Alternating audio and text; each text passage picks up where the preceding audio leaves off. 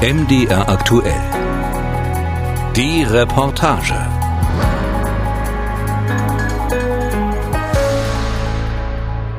Am Alten Markt in Halle. In der Mitte der Eselsbrunnen, rings um Geschäftshäuser, auch ein paar historische Bauten aus der Zeit des Barock und der Renaissance.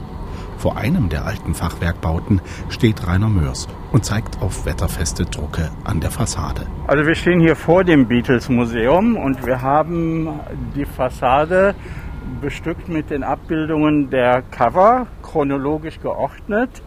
Das haben wir auch deswegen gemacht, weil viele Leute die Schallplatten auch zu Hause haben oder auch kennen die Cover, so dass so ein Wiedererkennungswert da ist und die Leute sagen, ach ja, das kenne ich, da gucke ich mir auch mal den Rest an. Rainer Mörs arbeitet im Beatles Museum und kennt zu jeder Plattenhülle der Boy Group aus Liverpool die Geschichte. Und das fängt mit den Covern bei 1961 an.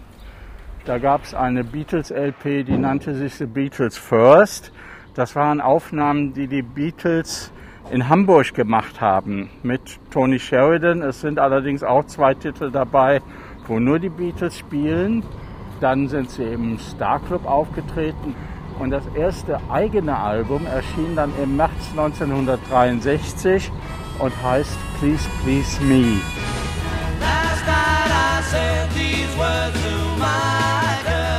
Als die Beatles ihre Schallplatten machten, da war das Medium selbst etwa 75 Jahre alt. Emil Berliner, ein in Hannover geborener Amerikaner, hatte sich 1887 die Grammophonplatte patentieren lassen.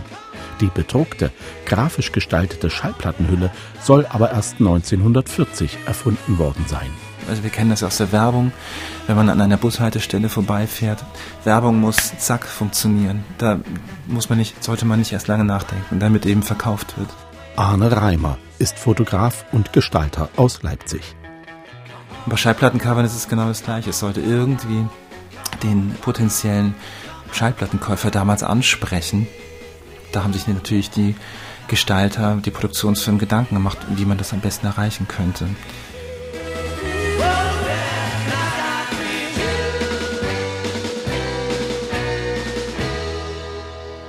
Das war ja so, dass es Schallplatten, also Shellac-Platten waren zuerst ja am Anfang der Schallplattengeschichte immer nur in äh, so braunen äh, Papiertüten, wo gar nichts drauf war. Und irgendwann hatte dann der amerikanische Gestalter Alex Steinweiss die Idee, dass man doch diese Fläche sehr gut nutzen könnte, diese braune Papiertüte, und dort Werbung oder irgendwas, was zu der Musik passt, ähm, drauf zu machen, damit der Käufer angesprochen wird. Und das war so 1940.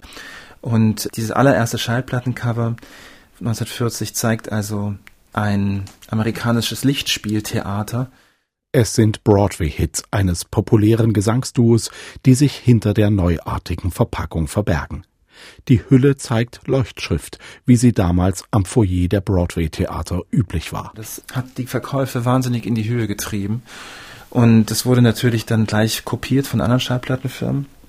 Also Alex Steinweiss hat das für Columbia Records damals gemacht und alle anderen Plattenfirmen sind ihm gefolgt. Gemeinhin gilt also das Jahr 1940 als Datum der Erfindung für das Plattencover.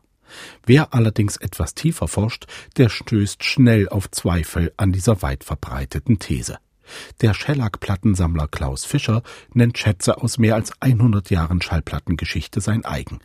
Die allermeisten in graubraunes Packpapier gehüllt, ganz ohne Aufdruck und Gestaltung daneben aber auch einige mit Firmenaufdruck. Das sind die normalen Hüllen gewesen. Warte mal hier. Genau.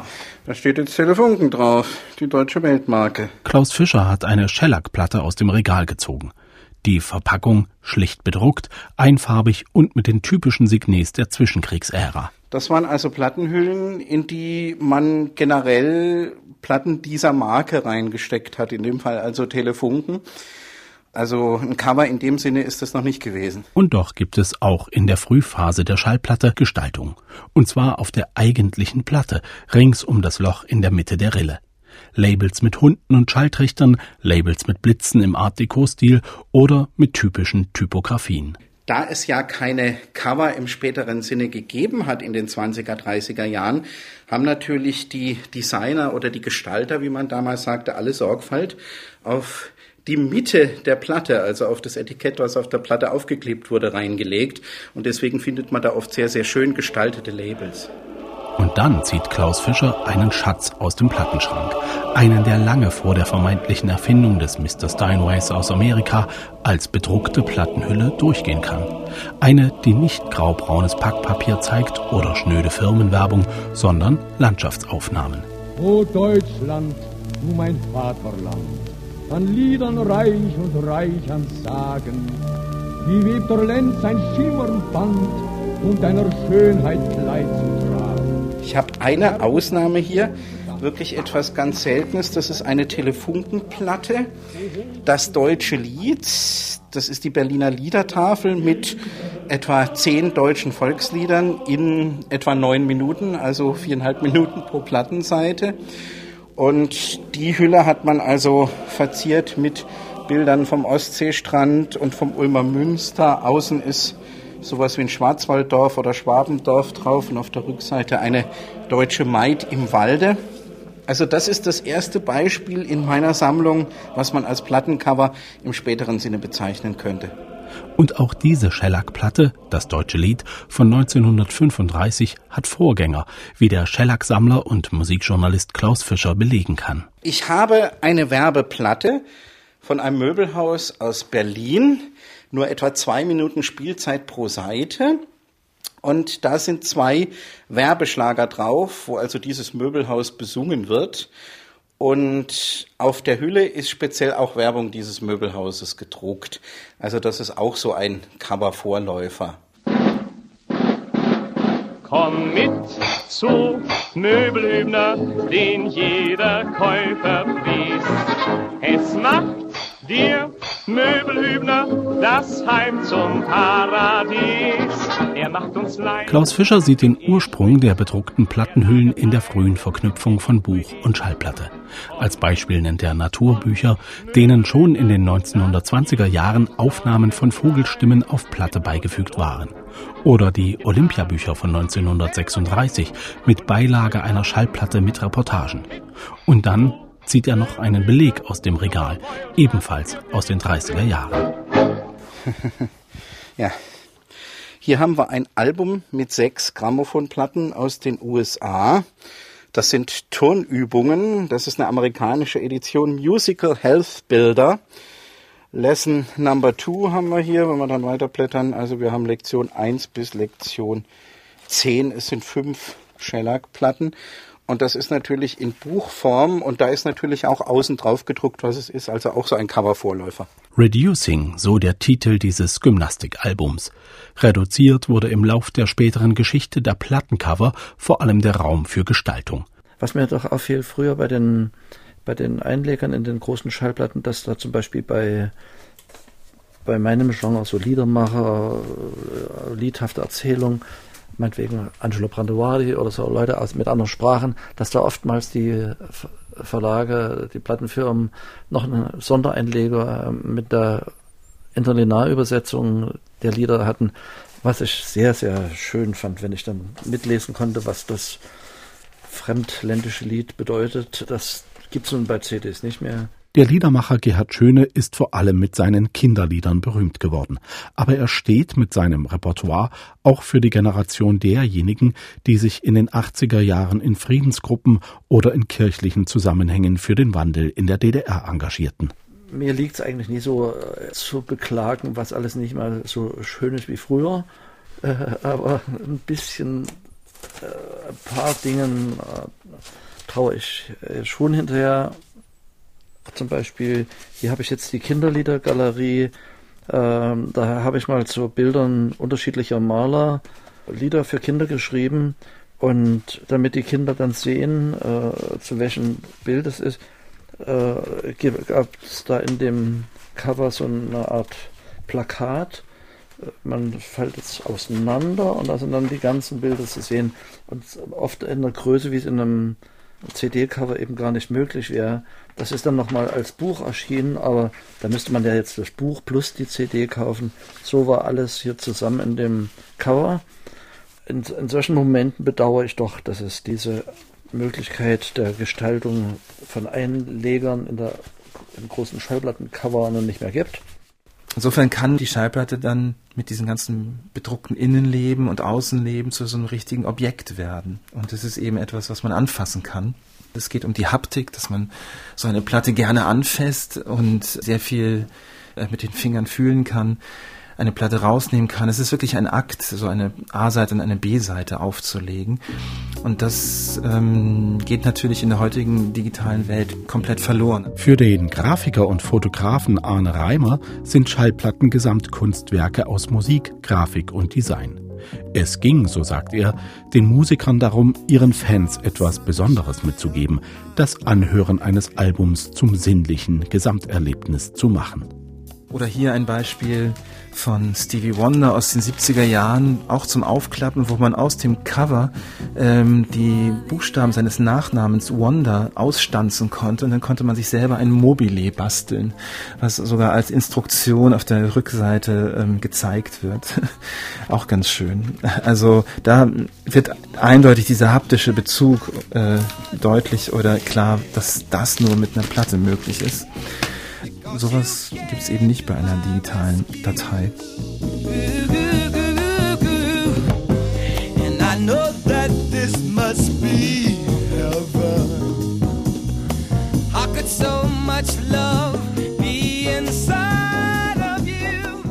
Arne Reimer hat in seiner Sammlung ein Album von Ella Fitzgerald, das in einer Box aus edler, geriffelter Pappe daherkommt und eine Platte des amerikanischen Jazzmusikers Skip Martin, Perspectives in Percussion. Das Cover mit einer Silberfolie beschichtet, in der man sich spiegeln kann. Die gute Haptik einer Plattenhülle und besondere Materialien konnten durchaus mit zur Entscheidung für oder gegen den Kauf eines Albums beitragen.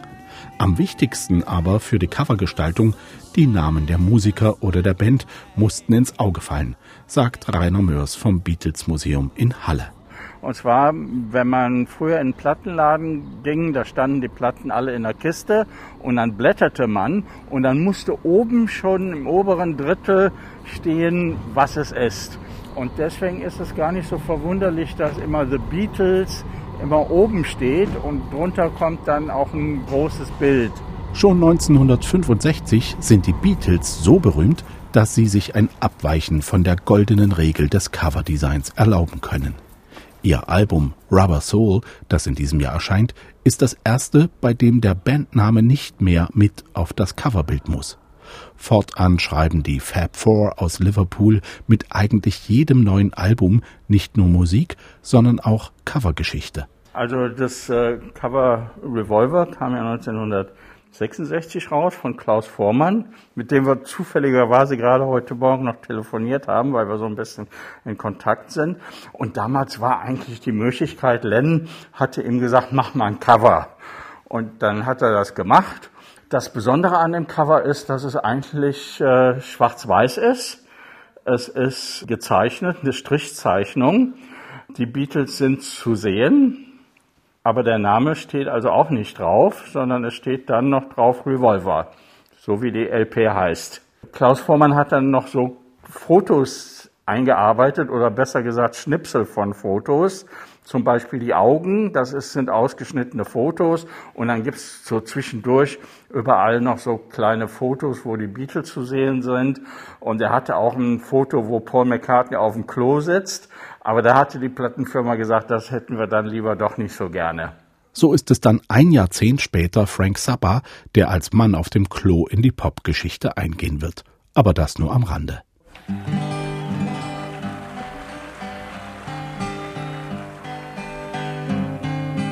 dreamed I saw Joe Hill last night. Also meine allererste Platte, die ich gekauft habe, war eine von John Baez. Die gab es damals gerade bei Amiga. Ich habe in Cottbus gelebt, da war die noch nicht so bekannt offensichtlich, weil die gab es ganz legal im Laden zu kaufen. Und das war die erste Platte, die ich hatte und die ist entsprechend auch häufig gespielt worden. Bernd Lindner war in den späten 60ern Lehrling und hatte Blues, Beat und Folk in sächsischen Dorfgaststätten kennengelernt. Die erste John Baez Platte in der DDR erschien 1966. So ein Gesicht, äh, relativ Nahaufnahme, so ein quasi halbes Gesicht im Schatten, Profil. Und es entspricht einfach perfekt der Stimmung der Platte. Ob das dann auch, wie bei Lizenzplatten üblich war, eine Übernahme war oder ob das äh, selbst gestaltet war, müsste ich nachgucken. Dann später wurden ja dann einfach die, die Cover, die es gab, die Originalcover übernommen, was für unseren Reiz auch hatte, weil es gab ja kaum Bildmaterial zu den westlichen Bands, die wir verehrten. Und dann hatten wir wenigstens so ein Cover, das man irgendwo dann in den Schrank stellen konnte mit den Stones, den Beatles oder wer da gerade drauf war. Wer sich die Platten heute noch einmal vornimmt, dem fallen die umfangreichen Texte auf der Rückseite auf. Eine echte Spezialität von Amiga der Rückseite war dann immer so ein erklärender Text, ein einordnender Text und da ein bisschen mit einer Alibi-Funktion, weil musste ja begründet werden, warum diese Platte plötzlich doch erscheint, nachdem sie zehn Jahre lang die Stones zum Beispiel 15 Jahre lang die Bad Boys waren und plötzlich bringt Amiga eine Stones-Platte raus, musste ja irgendwie eingeordnet werden. Ne?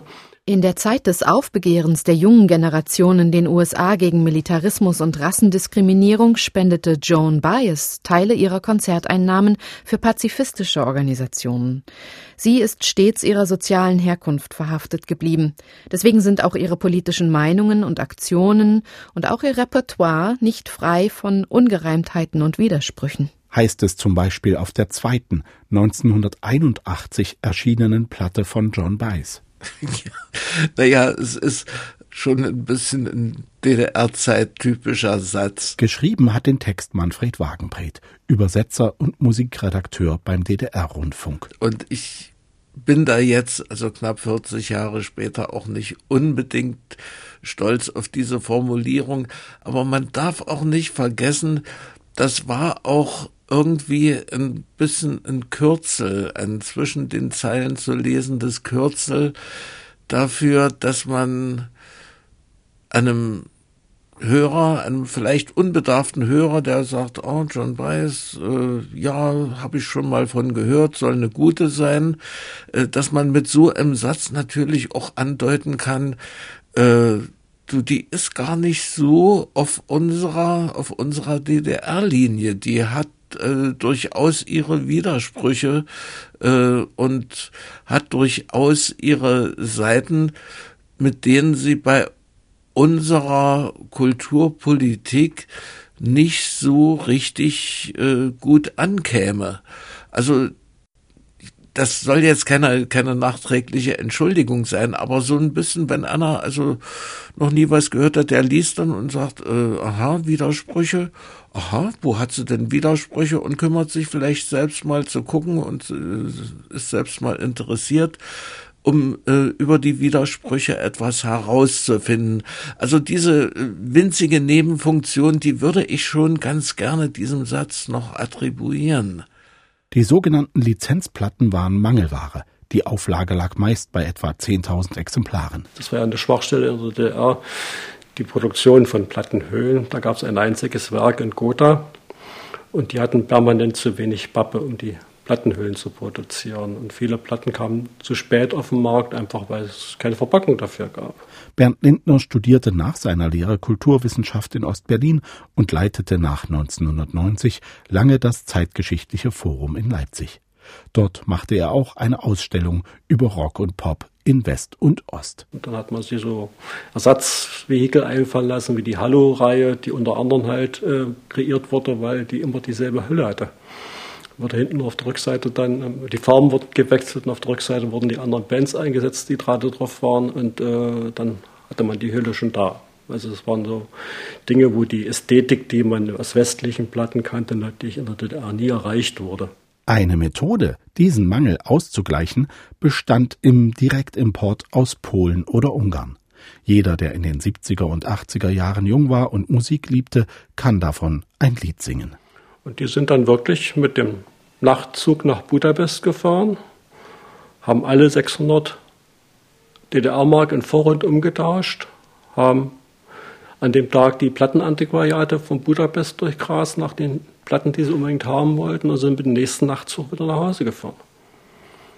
In der Hoffnung, sie kommen damit auch heil durch die Grenze. Ne? Also Platten verstecken irgendwo im Abteil. Also waren ja alles so schön, schöne Storys, die man dann anschließend erzählen konnte. Und äh, wenn sie da durchgekommen sind, dann war man glücklich und hatte sagen fürs nächste Jahr schon wieder die nächsten Ziele. Was kaufen wir nächstes Jahr in Budapest? Arne Reimer ist in Westdeutschland aufgewachsen. Für ihn ist die Platte und mit ihr das Design und die Covergestaltung erst durch die Digitalisierung etwas Seltenes und Rares geworden.